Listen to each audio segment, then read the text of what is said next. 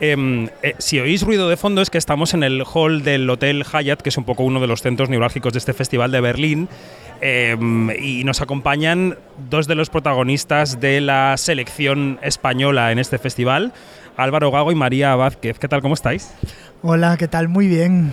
Pues muy bien, muy emocionados aquí en Berlín. El director y la protagonista de Matria, una película seleccionada en la Berlinale en la sección Panorama que, claro, eh, preparando la entrevista Álvaro, yo veía eh, cortometraje del que procede esta película, cortometraje premiado en Sundance, un camino largo, un camino complicado, pero que ahora empieza a haber unos frutos que son muy interesantes, como es estar aquí, ¿no? Si ahora miras hacia atrás y evalúas el camino hasta llegar a este largo, ¿cómo lo definirías? Pues como una carrera de, obstáculos. Eh, y me apetece además reivindicar que que estas, que estas carreras son carreras con piedras, no, no, no, no son exclusivamente carreras de éxito, ¿no? Nosotros hemos tenido, antes de llegar aquí, muchísimos nos, como, como la mayor parte de los cineastas, supongo, y hemos em, estado trabajando en el guion durante, por ejemplo, durante dos años y medio, y los nos han sido frecuentes. Eh, entonces yo creo que ha sido una carrera eh, de pundonor, de, mm, eh, de tesón, eh, en donde en los momentos más flacos hemos tenido que reavivar un poco la esencia de la película, volver a creer o creer siempre en ella, creer que podíamos, creer que había algo realmente genuino e importante que contar y, y empujar hasta que alguien nos diese la oportunidad. Así como protagonista de la película, ¿has vivido ajena a este camino lleno de piedras o estabas enganchada a lo que iba pasando porque en el fondo corría tu suerte también ahí, ¿no? En ese proceso. Bueno, yo creo que, que en, este proyecto Álvaro siempre nos ha vinculado a todo el equipo mucho, entonces también he sido partícipe y, y, luego que también como actriz al final también hay que reivindicar que también es un camino, una carrera de obstáculos y de fondo y que hay que picar piedra y que no es que yo he llegado a esta película y me salió así fácil, rápido, y, sino que es el fruto de mucho trabajo, mucho esfuerzo. Y, bueno, eso que, no todo el rato son flores, ¿no? que también encuentras piedras, pero que esto es la vida y es lo bonito también. ¿no? Hablemos de Ramona, de esa mujer que intenta, como yo creo que muchas mujeres, eh, eh, abarcar todos los aspectos de su vida y que ninguno se desmande, porque la vida profesional y la personal a veces son muy difíciles de conciliar y de que todo, mm, de, de que todo esté sujeto y de que todo esté controlado, ¿no? Y tu personaje lucha mucho, sufre mucho y casi siempre con buenas intenciones, pero creo que, creo, ¿eh? es una impresión personal, pero dinos tú cómo es Ramona. Pues Ramona, yo creo que es una mujer muy fuerte y que eso es una virtud grande en ella, pero también es su espada de Damocles más grande, ¿no? Porque al final creer que puedes con todo, nadie puede con todo en la vida. Y como que muchas veces a, las mujeres se nos exige como triple, ¿no? Y tú tienes que trabajar en tu casa, porque la conciliación ya no es que sea difícil, es que no existe. Tienes que trabajar fuera y tienes que ocuparte de trabajos eh, súper denostados, mal pagados, que que, nadie valora, ya no solo económicamente, sino que socialmente también son trabajos que no se valoran, sin los cuales eh, los burgueses no podríamos tener nuestras vidas, ¿no? Que dices, qué hipocresía, ¿no? Tú por un lado valoras, pero realmente es mentira, ¿no? Y, bueno, pues yo creo que es una mujer bastante indestructible y que tiene sentido del humor pese a todas las piedras que se encuentran en el camino pero que tiene también la cosa de que no para y no se escucha a sí misma, ¿no? Como que ayuda a todo el mundo, trabaja todo el rato, pero ¿y ella qué, no? Es como que no se ha cuestionado ni planteado por un segundo que puede preocuparse de sí misma. Y este es el viaje que tiene la película, ¿no? De repente decir, ostras, eh, ¿qué quiero yo? Eh, existo eh, también, ¿no? ¿Y qué necesidades tengo? ¿Qué le pediste a María para que se metiera en la piel de Ramona? ¿Cuáles fueron tus indicaciones como director y tu guía o tu acompañamiento de ese trabajo como actriz de María? Pues lo defines muy bien, porque fue un acompañamiento más que una dirección como tal. Es decir, yo en cuanto confío, también le, doy el voto de confianza a María, le digo, yo creo perfectamente que tú puedes hacer esto. Eh, también ahí es una la, confianza se tiene que reflejar en la manera en que me relaciono un poco con ella, ¿no? Entonces yo ahí las te suelto y dejo también que tú por tu lado explores y no te estoy constantemente constriñendo, ¿no? Como a, unas direcciones muy, muy estipuladas, ¿no? Em, Eh, rep- la, la primera parte de la pregunta, perdón, ¿qué te pedía? si hubo indicaciones, hubo conversaciones, ¿por dónde iba la cosa? Eh, yo le pedía compromiso, fundamentalmente. Las cosas pueden salir bien o mal, ¿no? Pero, pero lo que es, eh, yo creo que irrenunciable es ese compromiso inicial. Entonces, te vas a dejar la piel, yo me la voy a dejar. Eh, eh, entonces, yo quiero que tú formes parte de esto, pero necesito eh, que de la misma manera que yo te voy a dar todo, tú también me des todo. Entonces ahí se establece ahí como un pacto, ¿no? Y entonces si mientras ese, ese pacto se respete y se, se honre, yo voy a estar contento. Luego las cosas van a poder sal- salir mejor o peor, pero nosotros nos hemos dejado aquí toda nuestra energía. Y, y en- y eso también va a actuar como sostén a posteriori y, nos, y como red. Y nos vamos a poder caer ahí. Porque después la- el, el hecho de que estemos aquí en la Berlinale es muy excepcional. El hecho de que la película funcione mejor o peor no depende de nosotros y de nosotras. Pero sí que depende de nosotros el, el, el, pundonor y, y, y y la, y la intensidad con la que abordemos el proceso creativo. Y eso era innegociable. Entonces yo le pedí todo eso. Llevamos casi nada. Y el reto mm, grande. Bueno, lo que pasa que yo eh, valoraba tanto el proyecto, estaba tan identificada y entendía tanto que, que me parecía que no se podía hacer de otra manera, ¿no? Llevamos mucho tiempo, particularmente el último año, hablando de la incorporación de mujeres cineastas a la primera línea de nuestro cine. Pero en paralelo a eso, creo que tendríamos que destacar también que se estén contando buenas historias, historias poliédricas, complejas, nada simples, sobre mujeres, más allá de quién las dirija o del género o el sexo de quien las dirija. Eh, ¿Era esta una preocupación que teníais como equipo artístico colaborativo? El hecho de que esta historia fuera una historia de una mujer que trascendiese, que fuera compleja, que hablase, que no se quedase en la superficie. Eh, eh, pensar en, yo creo, en lo trascendental desde un inicio es pillarse un poco los dedos. Eh, si buscas esa trascendencia, digamos, eso es un motor. Yo creo que mm, sí que sí que buscamos que la historia se vea. Ahora bien, a, eh, ya- ya- pensar en trascender, que quizás a lo mejor es una palabra mu- muy grande, ¿no?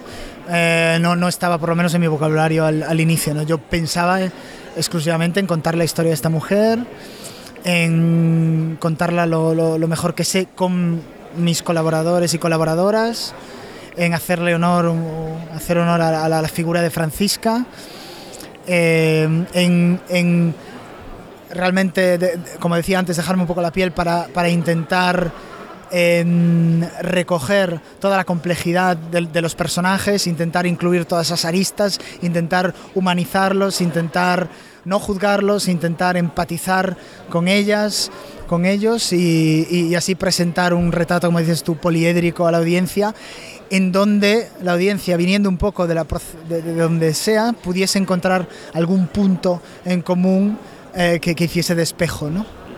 Hablemos de Francisca, de Ramona, de la aproximación al entorno real, del acento, de la inmersión, de todo ese proceso, María, que yo sé que ha sido intenso. Sí. Bueno, pues como tú dices, eh, la, primera aproximación fue Francis, ¿no? Francisca Iglesias Bouzón, que hay que reivindicarla, que es como el origen de, la historia. Y para mí esa fue la primera dificultad porque también eh, eh, ella es una persona que existe, que está basado en ella y, para mí era importante también ser muy respetuosa con, con, su historia, ¿no? Como, como, ser leal e intentar entenderla no juzgarla también lo más posible y, bueno, que me diera su bendición también un poco, ¿no? Yo necesitaba de, que confiase en mí para contar su historia. Y ahí fue muy generosa, me ayudó muchísimo, eh, para mí fue un sostén muy grande, estaba Álvaro, pero estaba ella también muy presente durante todo el proceso. Y bueno, después otro tema muy importante era el acento, porque yo soy gallega y para mí también es algo muy importante ser respetuosa con, las diferentes maneras ¿no? de, de, hablar en, en, mi tierra y como no era la mía propia, porque yo soy de una zona de Lugo, de interior, quería que no se notase que yo no soy de esa zona, sino como ser una más de, de, de Arousa. Y, bueno, ahí fue un trabajo también con una coach, con Álvaro que conoce muy bien eh, la zona y, y, de inmersión, de ir mucho allí, trabajar con ellas, estar con ellas, vivir allí y bueno, inmersión. trabajo, trabajo y trabajo. O sea, es que al final es lo que hay que hacer. Yo cuando veía la película imaginaba a tu personaje, y tú me dirás, Álvaro, si lo ves así, como una presa. Esas presas que se, que se puede subir la compuerta y soltar agua, pero se pueden cerrar, que tiene momentos de contención, de mirar así callada a la persona que tiene enfrente, como diciendo, si se abre la compuerta, te arrastra con el agua. Y cuando se abre, por ejemplo, yo creo que también con la hija tiene esos momentos de arranque que al final son arranques de amor, ¿no? Eh, ¿Cómo manejabais esa compuerta de el silencio y la verborrea que tiene también el personaje? Eh, no lo sé muy bien cómo los manejamos, como yo como podía. Pero sí, sí tenía esa imagen, ¿no? Muy, fuerte dentro de como un volcán, de que estoy ahí aguantando, aguantando, aguantando y cuando exploto, cuidado.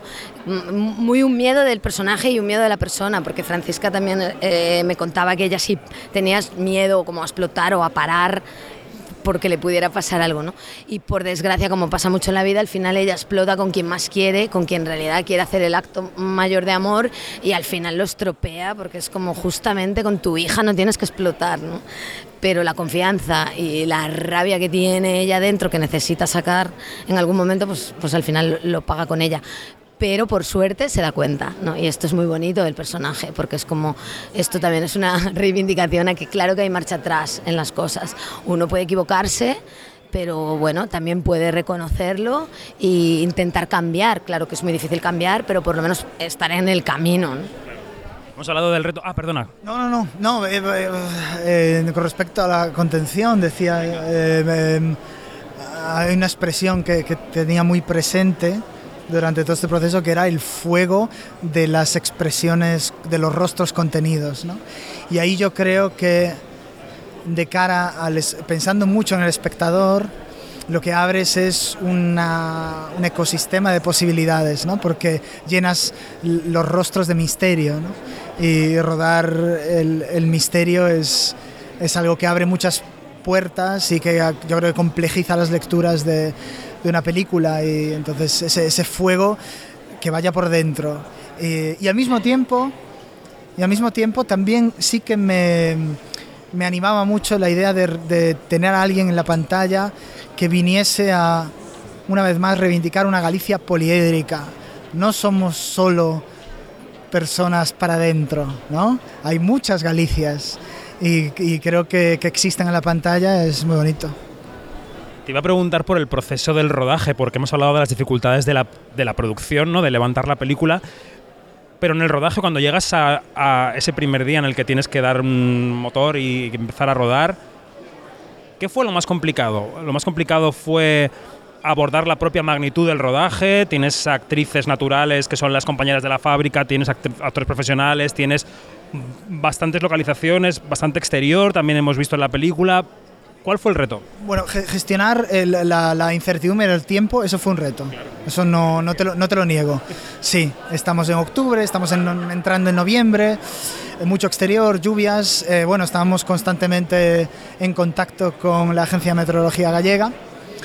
Eh, yo creo que mi mayor reto en el primer día de rodaje fue esperar. Me aburrí un poco.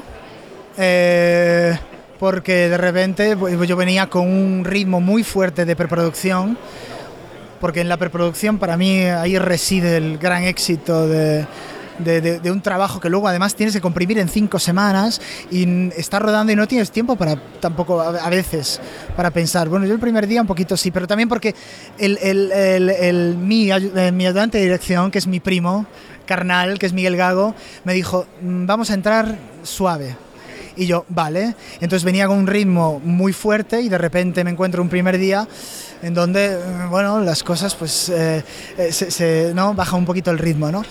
Eh, a nivel de, de, estructura de rodaje y tal, tampoco teníamos una gran estructura. Nosotros, una de las, de las eh, digamos, líneas que nos pusimos con la directora de fotografía, por ejemplo, era eh, vamos a, reduc a, reducir la técnica a su mínima expresión. Entonces, vamos a quitar travelings, vamos se trataba también un poco de reconocer las necesidades de la producción. Entonces, es como cuando, mm, imagínate que ruedas el mar, ¿no? Eh, ¿Tú qué vas a hacer? ¿Adaptarte al mar o imponerte sobre él? Si te impones sobre él, si intentas imponerte sobre él, el mar te come.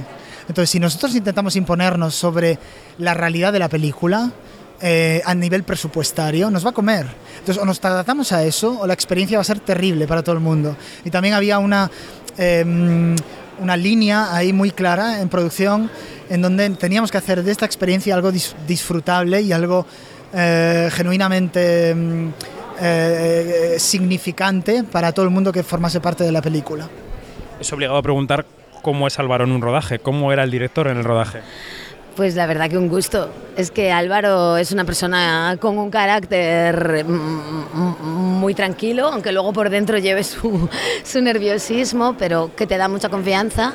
Y una persona que yo creo que es primordial en un director, que escucha mucho que no es como vengo con mi idea preconcebida y hay que hacer esto, sino que está abierto a que las cosas puedan cambiar. A lo mejor al final acabamos haciendo lo que él tenía en su cabeza, pero él está dispuesto a escuchar eh, cualquier propuesta y sobre todo que sostiene muy bien. Es, es, es buen psicólogo, él sabe qué día tienes, qué día tiene cualquiera y, cómo tiene que reaccionar y eso te da mucha tranquilidad. Sé que voy a estar sostenida, hoy tengo un día duro, difícil, emocionalmente y sé que él luego va a estar ahí para recogerme, ¿no? Entonces esto te da mucha libertad, porque él te da mucha libertad. Bueno, estamos en Berlín, eh, esta noche es el estreno de Matria en Panorama.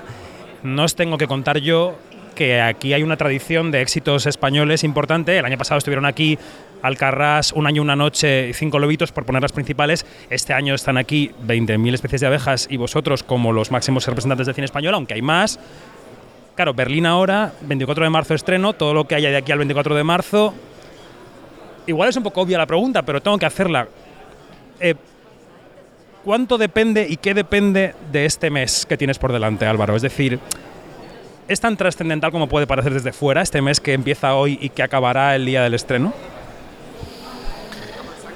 Yo creo que es innegable que tiene cierta trascendencia. Perdón por usar otra vez la palabra trascendencia, pero es que me está viniendo a la cabeza todo el tiempo, perdona. Eh, a nuestro, quizás a nuestro pesar.